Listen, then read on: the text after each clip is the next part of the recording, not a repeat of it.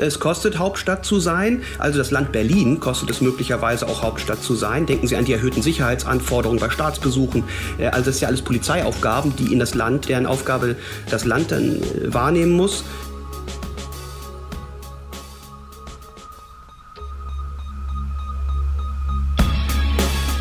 In guter Verfassung. Der Grundgesetz-Podcast. Willkommen in Berlin, unserer Hauptstadt. Hier in Deutschland zumindest mhm. sitzen wir in Berlin. Wir, ähm, das sind Hajo Schumacher und ich. Hallo Hajo. Hallo, liebe Rabea. Man kann sich das heute echt nicht mehr vorstellen, aber dieses Bonn, was ein, ein nettes Mittelstädtchen am Rhein mhm. ist, war tatsächlich Hauptstadt. Aber es war ja keine Hauptstadt, weil das nun historisch so gewachsen war, sondern weil Konrad Adenauer, der erste Bundeskanzler, auf der anderen Rheinseite wohnte und dachte, ach ja, so kurze Wege zur Arbeit sind ja auch was Schönes. Deswegen hat er mir zugesehen, dass Bonn Hauptstadt wurde, weil er der Kanzler war und so. Bundeshauptstadt hieß es, glaube ich. Ja. Das war wie so vieles äh, ähm, nach dem Krieg und nach der Besatzungszeit und äh, auch im Kalten Krieg waren ja viele Sachen so vorläufig. Ne? Ja. Durch die deutsche Teilung, durch die Mauer und, und, und. Aber de facto war Bonn die Hauptstadt. Also die Staatsbesuche fanden in Bonn statt. Ja. Natürlich, klar, hier gab es das Schloss Bellevue und äh, in Berlin wurde auch manchmal, da haben natürlich insbesondere die drei früheren Besatzungsmächte, äh, die Briten ja. und, äh, und die Queen kam natürlich dauernd in Berlin vorbei und, und sowas. Und John F. Kennedy war auch hier, um zu sagen, ich bin ein Berliner. Aber mhm. die praktische Hauptstadtarbeit und wir Hauptstadtjournalisten, wir waren alle in Berlin. Äh, Quatsch, in Bonn natürlich. Das kann man sich heute überhaupt nicht mehr vorstellen, weil das war echt so, so ein Kaff.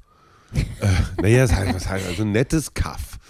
Ne? Ja. Studentenstadt und alles ganz gemütlich und Kneipen und ja. keine Kriminalität, keine Favelas, keine, keine Menschen, die nicht mit einem rheinischen Dialekt sprachen und die Vergnügungsbetriebe in den Mittelgebirgen ringsum lebten prächtig von mhm. Abgeordneten und Lobbyisten, die in Sitzungswochen da dann nochmal ein Schaumweinchen ja. tranken und so.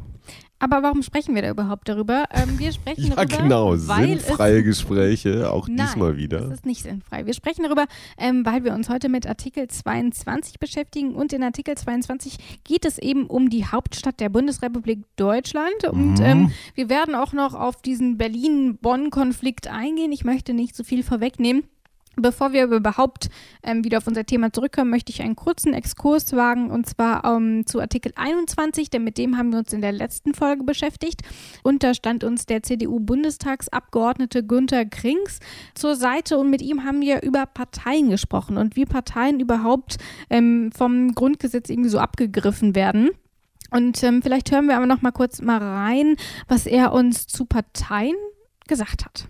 Also das ist für mich fast das Herzstück des Artikel 21, die inneren demokratischen inneren Grundsätze.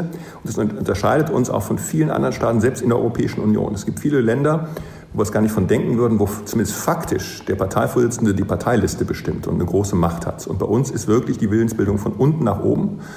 Es können auch ganz wichtige Leute, die meinetwegen Berlin Minister sind, mal eine Parteiwahl verlieren. Da ist einfach die Kultur auch eine andere bei uns. Sehr selbstbewusst. Wir haben eine sehr selbstbewusste Mitgliedschaft. Aber das ist eine kulturelle Frage. Rechtlich ist eben ganz entscheidend, dass Parteiwahlen auch demokratisch sein müssen. Auch bei einer Parteiwahl muss es ein faires Verfahren geben. Und dann muss sich jeder, jedes Amt in der Partei zurückführen lassen auf Mitgliederwillen. Also die Mitglieder wählen meinetwegen Delegierte zum Landesparteitag. Die Delegierte zum Landesparteitag wählen dann einen Landesvorstand und wiederum vielleicht Delegierte zu anderen Parteigremien. Also ganz wichtig, Willensbildung von unten nach oben. Aber jetzt wollen wir über Berlin sprechen und über die deutsche Flagge und was weiß ich nicht alles. Wir gehen da jetzt gleich der Reihe nach durch, aber hast du da als Wahlberliner eine besondere Beziehung zu diesem Artikel? Zu diesem Artikel 22. Ja, ja weil ich als, weil ich als, als Journalist ja in Bonn, also ich war ja auch noch 95, 96 in Bonn für den Spiegel tätig. Mhm. Ich habe ja auch noch Helmut Kohl die Hand geschüttelt. Mhm. Und äh, insofern war das schon auch diese Bonn-Berlin-Abstimmung. Ich weiß noch, da ging es ja wirklich um, um wenige um wenige Stimmen. Es gab ja. eine riesengroße Fraktion. Äh, die, die gerne in Bonn geblieben wäre. insbesondere die, die da irgendwo in der Gegend Häuser hatten oder Geschäfte oder Mhm. auch, ich meine, auch Wegstrecken verändern sich. Ja? Wenn, ich Ja. in, wenn ich in Düsseldorf wohne, dann ist Bonn ausgesprochen praktisch gelegen und Berlin ausgesprochen schlecht. Ähm, also das war schon, das war schon natürlich auch historisch. Es war ja so, so ein Zurück, äh, zurück in die Zukunft oder vielmehr ein Vorwärts in die Vergangenheit. Äh, weil Berlin war ja Hauptstadt äh, bis 45 Hm. und ähm, und jetzt auf einmal wieder. Also die, die große, die große Wunde der deutschen Teilung ist dann ja auch durch dieses Zurück nach Berlin natürlich irgendwie nicht geschlossen worden, Ja. aber es ist, es ist vom, vom Symbolwert her riesig. Und dieses Für Zurück die Bonner muss man dazu auch noch sagen, die haben sich das natürlich unfassbar teuer bezahlen lassen. Die haben sich Ja. da Museumsmeilen und die Post und die Telekom und Forschungsinstitute. Erzähl nicht und- alles. Achso, das sollte ich gar nicht sagen. Okay, dann streichen wir das jetzt an dieser Stelle wieder. So Ja. war ich. Genau, diese, diese Wiedervereinigung von Ost und Mhm. West, auch diese symbolische, die steht nämlich hier in Artikel 22 Absatz 1. Mhm. Und was da genau drin steht, ähm, das hören wir jetzt am besten nochmal. Absatz 1. Die Hauptstadt der Bundesrepublik Deutschland ist Berlin.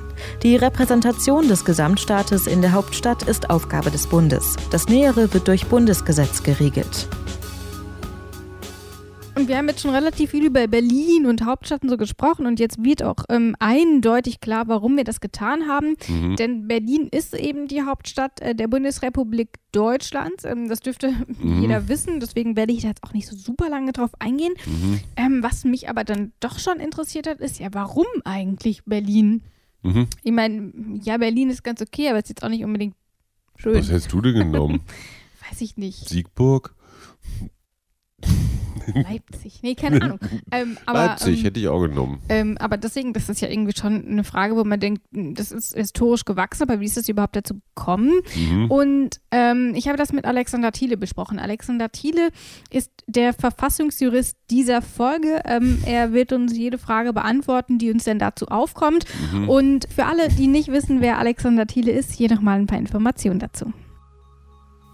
Dr. Alexander Thiele forscht und lehrt als Privatdozent am Institut für Allgemeine Staatslehre und politische Wissenschaften an der Georg-August-Universität Göttingen.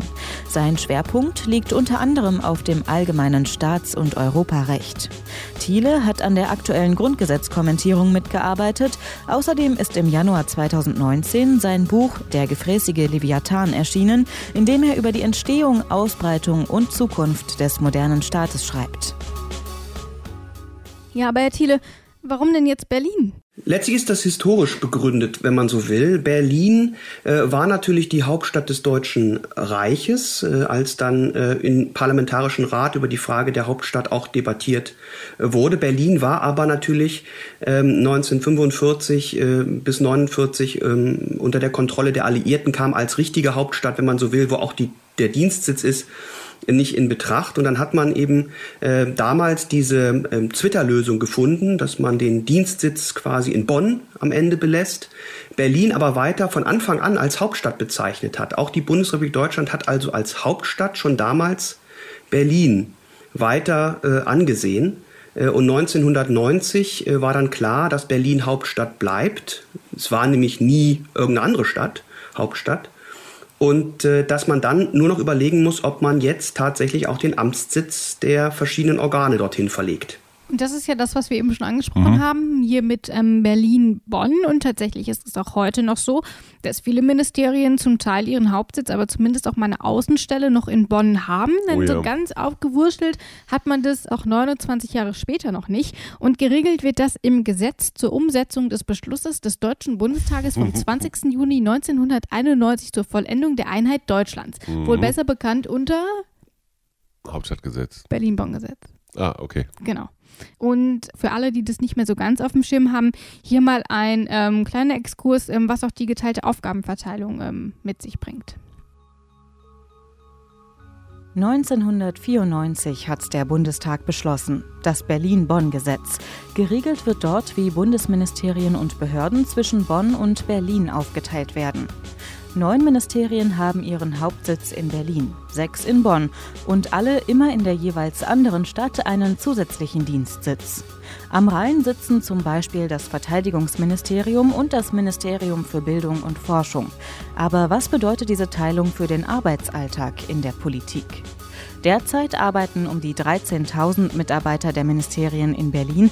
Etwas weniger als die Hälfte arbeitet von Bonn aus. Das bedeutet auch, dass die Kommunikation unter den Abteilungen zum Teil über 600 Kilometer funktionieren muss. Das ist aufwendig und kostenintensiv. Deswegen ist die Splittung der Regierung auf zwei Standorte umstritten. Trotzdem soll Bonn auch in Zukunft als Dienstsitz und Bundesstadt gefördert werden. Die Bonner freut's. Profitiert die Region davon doch besonders. In Berlin hingegen ist man da skeptischer. Neue Stellen werden deswegen auch gerne direkt in der Hauptstadt geschaffen, statt in Bonn. Eine Möglichkeit, um Bonn nicht vollkommen außer Acht zu lassen, könnte sein, vermehrt nationale und internationale Institutionen vor Ort anzusiedeln. So wie die Vereinten Nationen. Die nämlich blicken von ihrem Sitz aus direkt auf den Rhein. Außerdem sind jetzt schon zahlreiche Bundesbehörden in Bonn. Nicht zu vergessen der Bundesrechnungshof und das Bundeskartellamt. Und dabei wird es wohl vorerst auch bleiben. Das also nur mal am Rande. Zurück aber zu Artikel 22 und damit eben auch zur Hauptstadt. Denn der Stadt an sich bringt es ja erstmal direkt so gar nichts. Also du bist nicht Hauptstadt und deswegen kriegst du, keine Ahnung, einen Bonus von mhm. zwei Millionen oder so. Ähm, sondern im Gegenteil, Hauptstadt zu sein kostet in erster Linie auch erstmal. Klar, eine Hauptstadt kostet immer richtig viel. Ja. Ähm, also es geht ja schon mit so Sicherheitsgeschichten los. Ne? Also wie viele arme Menschen hier in Uniform Tag und Nacht vor irgendwelchen Ministerien rumstehen müssen bei Wind und Regen. Äh, wie viele Menschen auf Motorrädern immer zwischen Flughafen und Regierungsviertel yeah. praktisch täglich hin und her pendeln, um, um noch den letzten Kulturattaché würdig zu empfangen und so. Das kann man natürlich der Stadt Berlin, der Kommune Berlin nicht auf nicht auflasten. Und deswegen ist, so. ähm, ist dieser Hauptstadtstatus auch tatsächlich Fluch und Segen. Klar es kostet, Hauptstadt zu sein. Also das Land Berlin kostet es möglicherweise auch Hauptstadt zu sein. Denken Sie an die erhöhten Sicherheitsanforderungen bei Staatsbesuchen. Äh, also das ist ja alles Polizeiaufgaben, die in das Land, deren Aufgabe das Land dann äh, wahrnehmen muss, ähm, mit der Konsequenz, dass sie auch dafür bezahlen müssen. Aber sie haben natürlich dadurch auch unglaubliche touristische Einnahmen. Sie haben dadurch eben andere Vorteile, möglicherweise kulturelle Möglichkeiten, an denen sich der Bund beteiligt. Also es ist in der Tat äh, Fluch und Segen zugleich, wobei man aber sagen muss, ich glaube, der Segen überwiegt. Das sieht man ja äh, daran, wie äh, Bonn immer noch der Situation als ehemalige faktische Hauptstadt irgendwie äh, dieser Situation nachweint. Ist das so?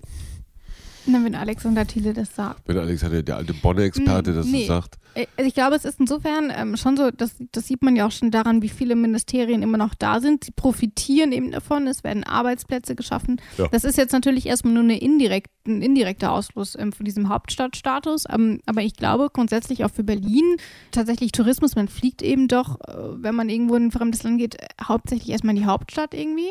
Und, Und von daher glaube ich. Berlin wäre auch ohne Hauptstadt zu sein, die, die gefühlte Hauptstadt. Also ich sage mal, selbst wenn die Bundesregierung in Bonn geblieben geblieben wäre, hätte das den Zauber von Berlin jetzt nicht so wirklich geschmälert. Denkst du? Ja. Also sagen wir mal so, es, es gibt, es, sagen, es, lässt ne? sich, es lässt sich wirklich relativ schwer, aber Berlin war ja Hauptstadt. Das heißt, die, viel Zeug von dem, was Preußens und Schinkels und so mhm. gebaut haben, steht hier. Also der, der ganze Prachtkram von Brandenburger Tor bis unter den Linden und Siegessäule und weiß der Geier ja. was. Also ich sag mal so, die, die klassische Ausstattung einer Hauptstadt mit Insignien, die ja. hatten wir ja schon. Mhm. Okay, also der Spreebogen mit Kanzleramt und, und äh, äh, Reichstag stand übrigens auch schon, ja. wenn auch ohne Kuppel also die Parlamentsgebäude, einige Ministerialgebäude, vielleicht äh, der BND wäre uns vielleicht zum Beispiel erspart geblieben. Den hätte ich viel lieber nach Bonn geschickt. Ich ja. weiß nicht, ob alle wissen, wovon ich rede, aber es ist ja eine Stadt in der Stadt. Der ja. Bundesnachrichtendienst hat hier ja ein unfassbar teures, unfassbar hässliches Riesenareal bezogen. Das ist mit diesen Kamerapalmen da vorne dran. Das Kamerapalmen mhm. und vor allen Dingen mit diesen Schießscharten. Und zwar mit so vielen Schießscharten. Also mhm. Also von, ich habe keine Ahnung, was der Architekt von Beruf macht. Das ist sicherlich so eine Sicherheitsgeschichte, dass man da nicht so genau reinschießen kann Ja. oder so, so klassisch amerikanische Hysteriearchitektur. Ne? Wenn der Staat richtig Schiss vor seinen Bürgern hat, dann baut man solche Häuser. Also das ist halt so ein, so ein Hans-Georg Maaßen, so eine Hans-Georg Maaßen-Optik.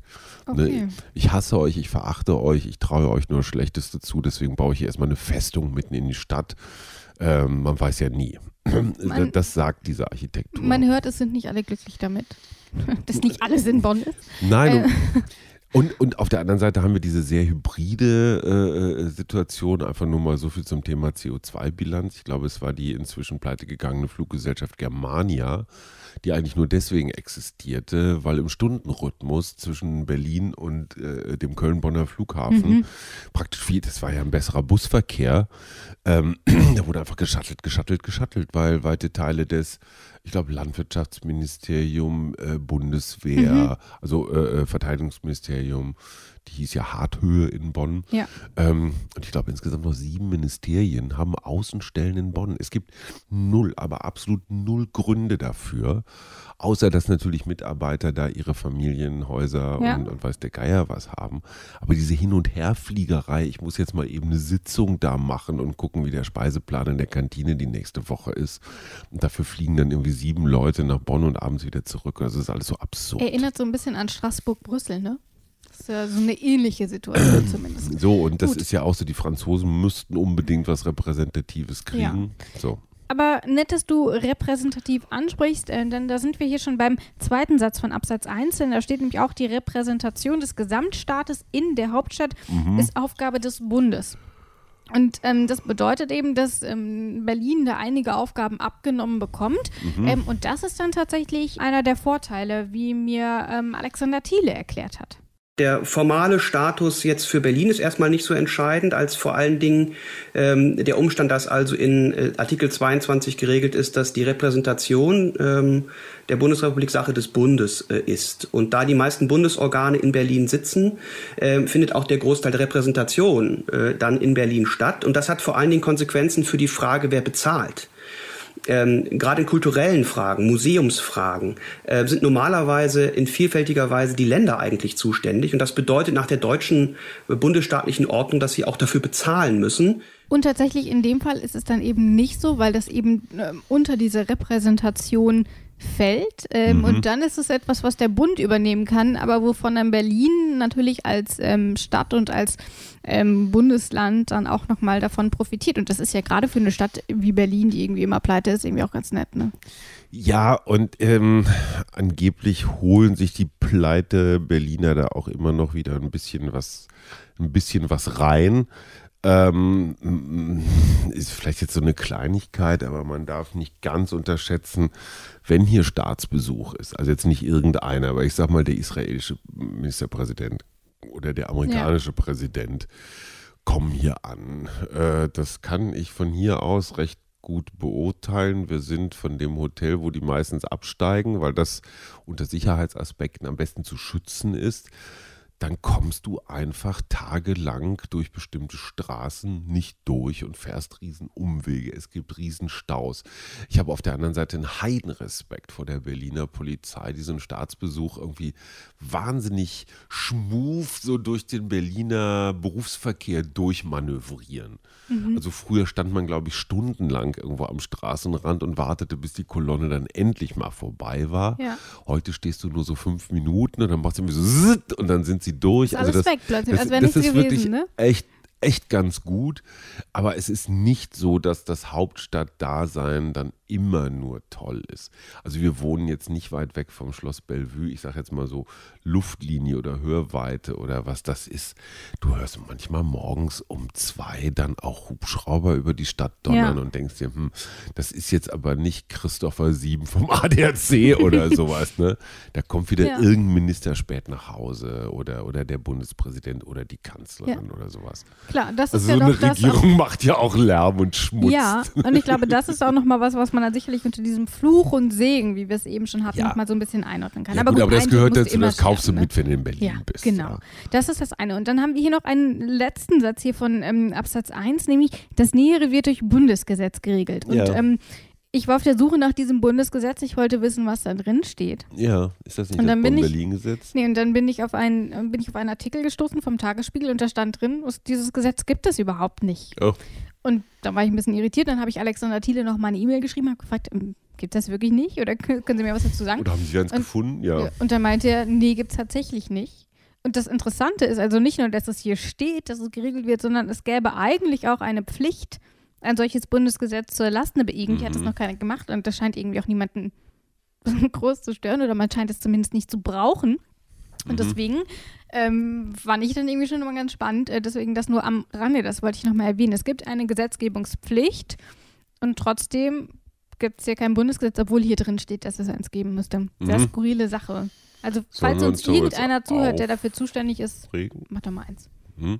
Gut, dann würde ich sagen, gehen wir einfach mal ähm, weiter zu Absatz 2. Und ähm, der ist relativ kurz und deswegen ähm, hören wir einfach mal ganz kurz rein, was da drin steht. Absatz 2. Die Bundesflagge ist schwarz-rot-gold.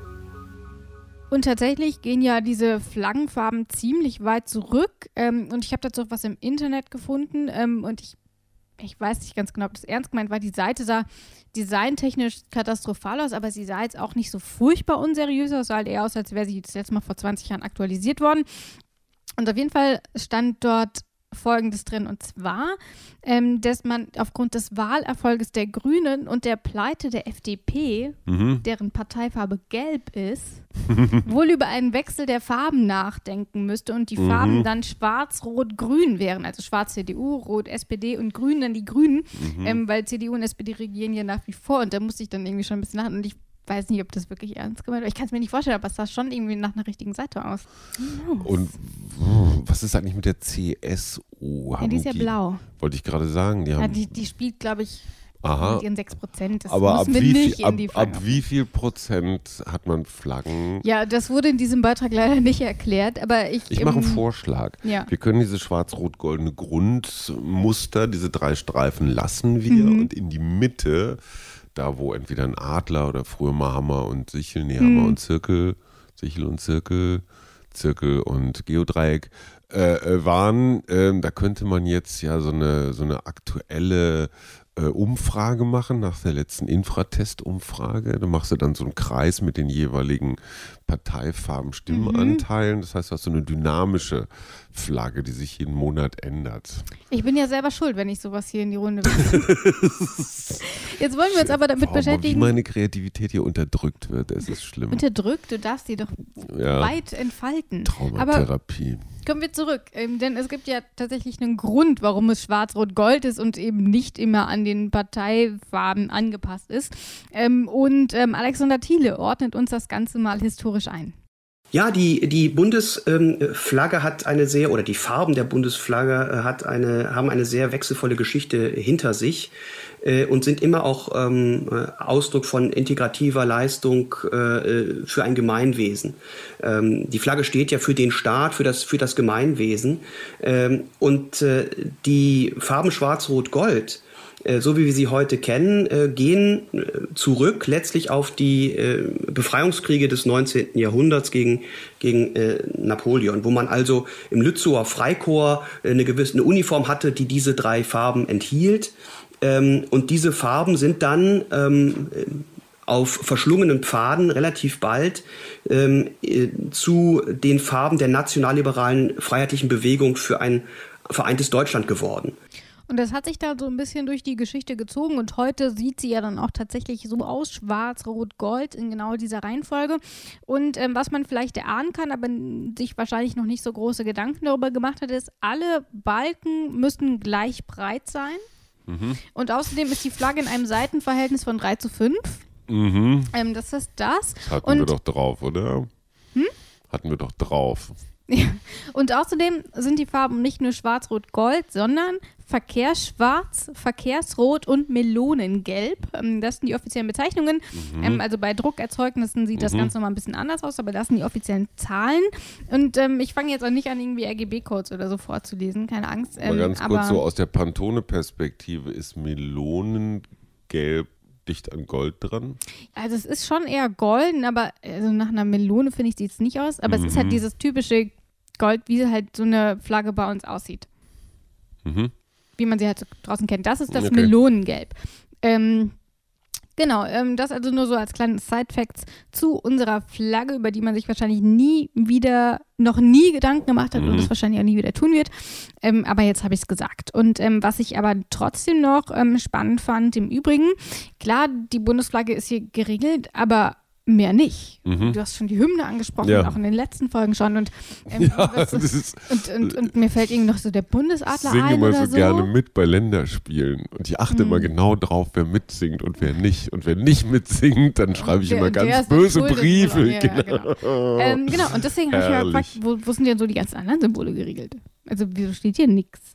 Was haben wir denn noch für Symbole aus Ja, der so Hymne? Bundesadler, dann haben wir irgendwie Bundes- so die Bundesapfel. Hymne, andere Flaggen, keine Ahnung.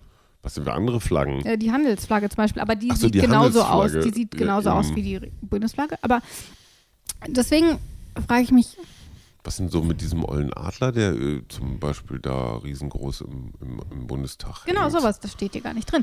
Und deswegen, Weiß ich man, habe ob das ein Steinadler, ein Seeadler oder ich hab das letztens gelesen. Das ich habe so einen einer, Vergleich ne? zwischen dem amerikanischen und dem Genau. deutschen Adler gesehen, aber ich krieg's nicht mehr zusammen. der amerikanische ist ein Weißkopfadler, das weiß Genau, ich. und dann ist der andere bestimmt der Seeadler. Ich weiß es nicht. Auf jeden Fall habe ich mit Alexander Thiele darüber gesprochen, wo denn die ganzen anderen Symbole abgeblieben Mhm. sind.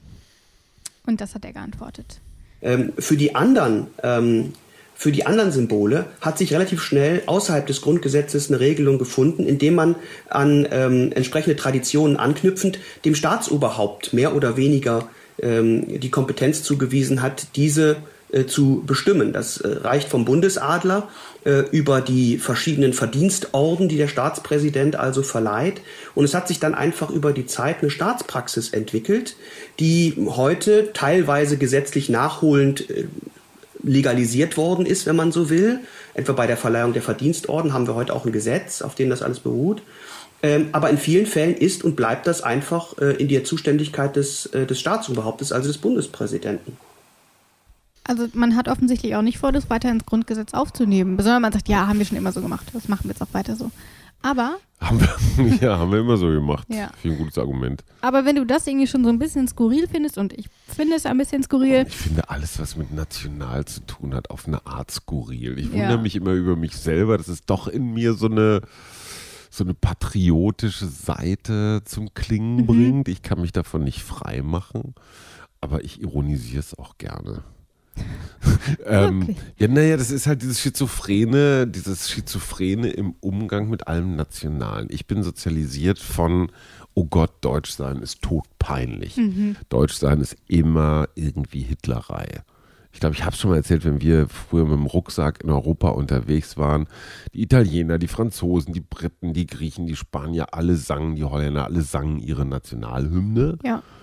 Und wenn wir Deutschen dann singen, so haben wir He's a Jolly Good Fellow gesungen, weil wir das total peinlich fanden mit Einigkeit und Recht und Freiheit. Oder Und ich bin tatsächlich Vertreter der Theorie, dass das Sommermärchen 2006 zu einer gewissen Entspannung beigetragen hat, bei anderen offenbar zu etwas viel Entspannung äh, oder Rückentspannung oder Rückverspannung. Ähm, und insofern, ich habe ich hab kein, ich habe, wie sagt man, kein gesundes Verhältnis, kein, kein un, ungestörtes Verhältnis zu allem Nationalen. Und am Ende, wer sagte, sagte das nicht sogar Alexander Thiele, der gesagt hat, die Zukunft gerade Europas besteht im Überwinden der Nationalstaaten. Weil, also jetzt mal, Ich weiß nicht, ob das Alexander Ich hab- Wo hast du ich- das her? er hat ein Buch geschrieben, der Leviathan. Ah, Der gefräßige Leviathan. Der gefräßige So. Leviathan. Und da steht irgend so ein, so, ein, so ein Zitat drin, das geht in die Richtung, dass wir uns mal damit abfinden müssen, dass diese vier Ebenen, also Kommune, Mhm. äh, also Leipzig, ne, nehmen wir dich, Leipzig als Kommune, Sachsen als Bundesland, Deutschland als dein Staat Mhm. und äh, dann noch Europa als dein Ja. Staatenbund, das ist irgendwie mal mindestens eine Ebene zu viel. Das ist so wie eine Führungsebene zu viel in irgendeinem Unternehmen oder Mhm. so. Ne, Die kannst du eigentlich mal eine, kannst mal eine wegmachen und dann regiert sich irgendwie leichter oder Ja. so. Weil diese Mehrebenenverflechtungen sind extrem, sind extrem teuer, komplex und führen auch nicht zu mehr Demokratie. Ähm, so, und welche Ebene machst du weg? Die Leipzig-Ebene kannst du schlecht wegmachen. Die wahre Identität, zum Beispiel der Menschen, die um dich rum wohnen, ist Sachsen. Ja, Kann man aber auch nicht wegmachen, weil Kannst wir du auch haben nicht das wegmachen. So, und dann müsstest du aber dann im Prinzip als nächstes eigentlich die ganzen großen Ja. Sachen, also Außenpolitik, Währung, Kram, Kram, Kram, nach Brüssel delegieren. Ja, das hieße aber Deutschland, Italien und so weiter abzuschaffen, was ja übrigens auch die, äh, die jüngste Kategorie ist. Deutschland ist die jüngste äh, Einheit. Leipzig gibt schon viel, viel länger als Deutschland. Sachsen Hm. gibt sehr viel länger als Deutschland. Und äh, nur das Versuch mal, also viel Spaß bei der Operation. Wir schaffen Deutschland ab. Ich gucke mich ja gerade so um.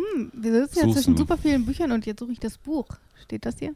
Welches Buch? Von, Na, das von Alexander Thiele. Nein, da, ich habe So. das, das ist ganz neu.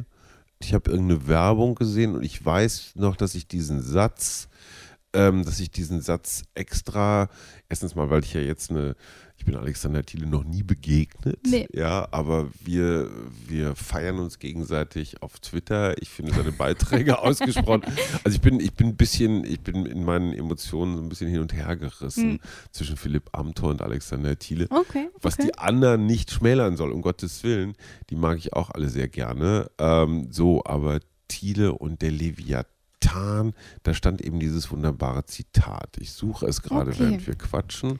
Kannst du, kannst du noch irgendwie eine schlaue Überbrückungs- Ähm, ja, ich würde einfach zu Artikel 22 zurückgehen. Bemerkung machen? Denn ähm, ich hatte ja das Skurrile angesprochen. Ähm, und wie gesagt, ich fand das da schon Der moderne. Staat ist kein Auslaufmodell. Eine demokratische Zukunft wird er aber nur haben, wenn er sich zum denationalisierten Verfassungsstaat transformiert. Das finde ich sehr interessant. So können auch nur Juristen argumentieren. Weil das Sakrale, das, das Pathoshafte und so, das ist natürlich ein großer Bestandteil Ja. dieser Nation als Schicksalsgemeinschaft. Und, und da ist natürlich auch wahnsinnig viel Lüge und Trug und Mhm. Mummenschanz dabei. Aber gerade deswegen ist es ja so mächtig. Ich So. finde dann. Ich versuche es nochmal. Das Skurrile. ähm, nein, ähm, wie gesagt, wir hatten ja schon jetzt über die anderen Symbole gesprochen und natürlich möchte ich dich nicht enttäuschen und äh, möchte deswegen natürlich auch über die Hymne sprechen, nach Ah. der du ja schon gefragt hast, Oh. weil die steht ja auch nicht in Artikel 22. Ähm, und äh, worauf die zurückgeht, ähm, das äh, darf auch nochmal. Alexander Thiele erklären. Die Hymne beruht auf einem Briefwechsel, wie wir sie heute haben, zwischen Helmut Kohl und Richard von Weizsäcker, die also, also zwischen dem damaligen äh, Kanzler der Einheit, wie man ja so schön sagt, und dem damaligen äh, Bundespräsidenten. Diese Hymne, die dritte Strophe des Deutschlandliedes, ähm, ist also per Briefwechsel festgelegt worden. Ähm, ist völlig ähm, juristisch nicht hundertprozentig geklärt, wie das eigentlich, welche Kompetenzen das jetzt eigentlich sein sollen und welche, welche normative Kraft diese Festlegung per Brief, ja, äh, eigentlich äh, hat. Aber es ist auch ebenso völlig klar, dass diese dritte Strophe die Hymne ist und wenn wir sie jetzt gesetzlich ändern wollten, wir wahrscheinlich scheitern würden. Ähm, also ähm, in diesem Bereich dieser Staatssymbole bewegen wir uns, was das Juristische angeht, teilweise auf sehr wackeligem Grund. Das ist doch absurd. Ich finde es, aber es passt einfach Ich finde es richtig zu dem witzig. ganzen Skurrilen. Ja. Aber es war doch vorher schon die Hymne.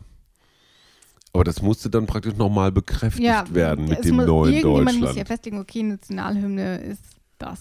Und, und, Und und wenn hier, die jetzt so war's. festgelegt hätten in einem Brief, Weizsäcker und Kohl, die Hymne ist, keine Ahnung, am Brunnen vor dem Tore, Tja, dann wäre es das jetzt. Genau. So Okay. ungefähr. Auf jeden Fall ähm, mega witzige Story, weil auch das irgendwie wieder so ein bisschen mein Image der Juristerei dem Ganzen so ein bisschen äh, entgegenläuft. Also mal alles ist so richtig durchgetaktet und ähm, muss immer super verständlich sein und jede Möglichkeit muss irgendwie abgewegt werden. Und dann steht er ja, oder Alexander Thiele erklärt, ja, die haben sich halt Briefe geschrieben und das hat man dann so für bare Münzen genommen. Mhm. Finde ich irgendwie richtig gut. Schön, ne? Ja, Ja. so Ich finde, bringt das Menschliche zurück, in, gerade in diesen kalten Zeiten. Ja. Okay, gut. Ähm, Du bist auch dann, nicht richtig so eine Pathos-Queen, ne? Nee, Äh, okay. Gut. Mal gucken. Wir wechseln die Ebene. Äh, wir gehen vom deutschen Nationalstaat und von der Bundesrepublik und von irgendwelchen komischen Briefen, gehen wir eine Ebene weiter hoch ähm, und zwar auf die europäische Ebene, denn ähm, um die EU geht es in Artikel 23 und ähm, der ist ziemlich lang. kann man sagen. Ähm, aber wir müssen da ja nicht alleine durch, denn mit an Bord ähm, wird in der kommenden Folge Joachim Wieland sein, mit dem wir Super. auch schon ein paar Mal gesprochen haben. Welcome. Und ich freue mich auf jeden Fall drauf. Ist auch ein Thema, das ich persönlich ziemlich toll finde. Ähm, von daher, wir werden uns, kannst du mal eben durchziehen, wie viele Absätze sind das? Uff, 1, 1a, 2, 3, 4, 5, 6, 7. Heidewitzka. Und sie sind alle lang. Sind Aber alle lang. Das, das kriegen wir schon hin. Ich bin ziemlich optimistisch. Mit Joachim Wieland an unserer Seite kann ja eigentlich nichts schiefgehen. Und ähm, damit ähm, sage ich Tschüss. Ich verabschiede mich aus dieser sehr unterhaltsamen Folge, wie ich finde. Ähm, Ja. Und auch dir, Hajo, danke für deine Ich Zeit gehe und jetzt mal Input. schnell auf den Balkon. Ich muss den national, ich habe einen nationalen Überdruck. Ich muss jetzt die Hymne singen. Ich hab den Balkon. Danke, Rabea. Bis dann. Tschüss. In guter Verfassung. Der Grundgesetz-Podcast.